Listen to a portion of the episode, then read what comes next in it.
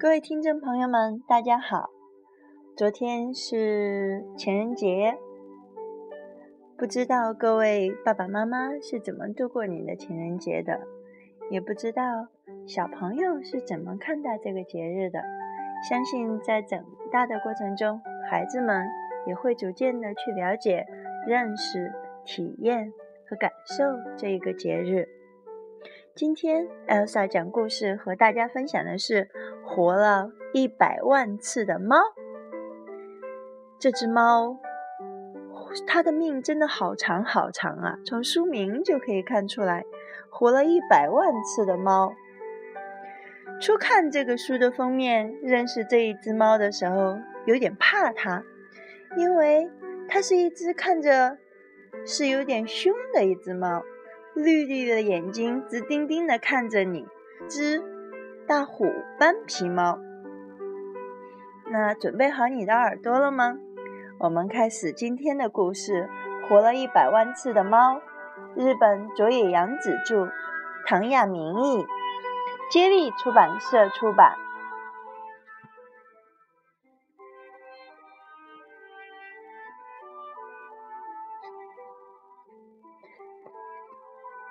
有一只一百万年也不死的猫。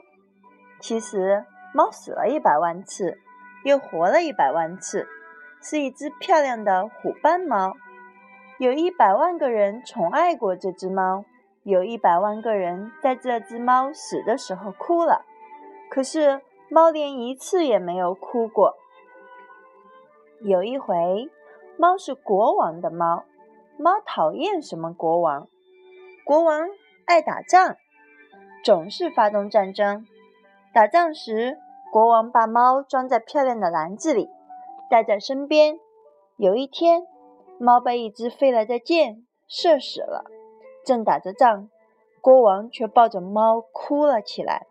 国王仗也不打了，回到了王宫，然后把猫埋到了王宫的院子里。有一回，猫是水手的猫。猫讨厌什么水手？水手带着猫走遍了全世界的大海和全世界的码头。有一天，猫从船上掉了下来，因为猫不会游泳，水手连忙用网把猫捞了上来，可猫还是淹死了。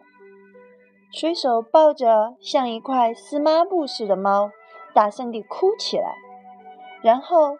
他把猫带到了远方一座港口城市，埋在了公园的树下。有一回，猫是马戏团魔术师的猫，猫讨厌什么马戏团？魔术师每天把猫装到一个箱子里，用锯子锯成两半儿，然后把完好无损的猫从箱子里抱出来，换来一片掌声。有一天。魔术师失手了，真的把猫锯成了两半儿。魔术师两手拎着两半儿的猫，大声地哭起来。这次谁也没有鼓掌。魔术师把猫埋到了马戏场的后面。有一回，猫是小偷的猫，猫讨厌什么小偷？小偷领着猫在漆黑的小镇上。像猫一样悄悄地转来转去。小偷只偷养狗的人家，趁着狗冲着猫叫的时候，小偷撬开保险箱。一天，猫被狗咬死了。小偷抱着猫和偷来的钻石，在夜晚的小镇上边走边哭，然后回到家里，把猫埋到了小院子里。有一回。猫是一个孤独的老太太的猫。猫讨厌什么老太太？老太太每天抱着猫，从小窗户往外看。猫整天在老太太的腿上睡大觉。不久，猫老死了。摇摇晃晃的老太太抱着死了的猫，哭了一整天。老太太把猫埋到了院子的树底下。有一回。猫是一个小女孩的猫，猫讨厌什么小女孩？小女孩有时候把猫背在背上玩，有时紧紧地搂着猫睡觉。她哭的时候还会用猫的后背来擦眼泪。有一天，猫被小女孩后背的带子勒死了。小女孩抱着耷拉着脑袋的猫哭了一整天，然后她把猫埋到了院子的树底下。猫已经不在乎死不死了。后来，猫不再是别人的猫了，成了一只野猫。猫头一次变成了自己的猫。猫太喜欢自己了。怎么说呢？漂亮的虎斑猫终于变成了漂亮的野猫。不管是哪一只母猫，都想成为它的新娘。有的送条大鱼当礼物，有的献上新鲜的老鼠，有的送来了稀罕的草药，还有的去舔它那漂亮的虎斑纹。可猫却说：“我可使过一百万次呢，我才不吃这一套，因为猫比谁都喜欢自己。”只有一只猫连看也不看它一眼，是一只美丽的白猫。猫走过去说：“我可使过一百万次呢。”哦，白猫只说了这么一声。猫有点生气了。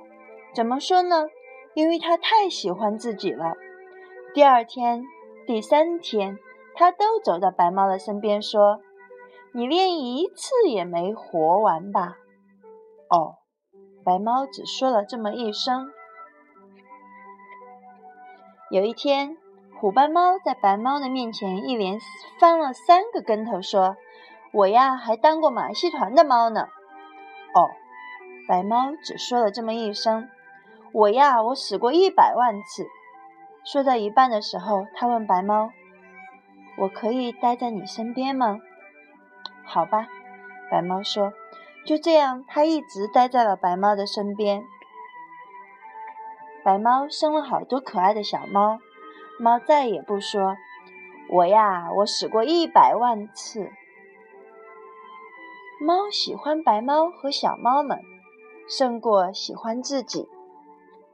小猫们长大了，一个个走掉了，它们都成了漂亮的野猫了。哦，白猫说。然后，它的嗓子眼儿里发出了温柔的咕噜咕噜声。